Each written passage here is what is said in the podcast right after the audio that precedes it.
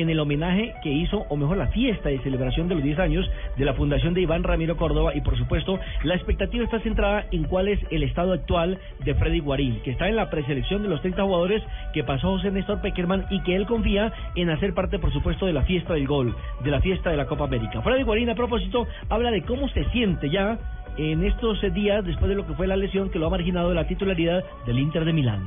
Bien, bien, mucho, mucho mejor, mucho mejor. Una semana eh, dándole fuerte a, la, a las terapias, pero bien. Eh, no, terapias normales de, de, aparatos eléctricos y todo eso, y, y mucho masaje.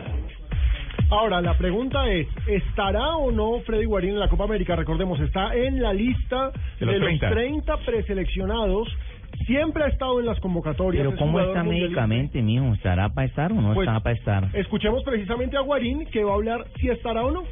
Si estoy bien, seguramente eh, estaré disponible. Eh, la, la decisión después de, del cuerpo técnico. Pero ahora lo, que, lo más importante es la evolución de la lesión y poder llegar al 100%. Ahora ya mañana tengo un control médico y de ahí depende mucho. tendremos en Copa. Esperemos, esperemos. Ojalá que mañana salga mejor el, el, el resultado con respecto al primer examen y poder, bueno, seguir avanzando. Sí, sí, siempre, siempre.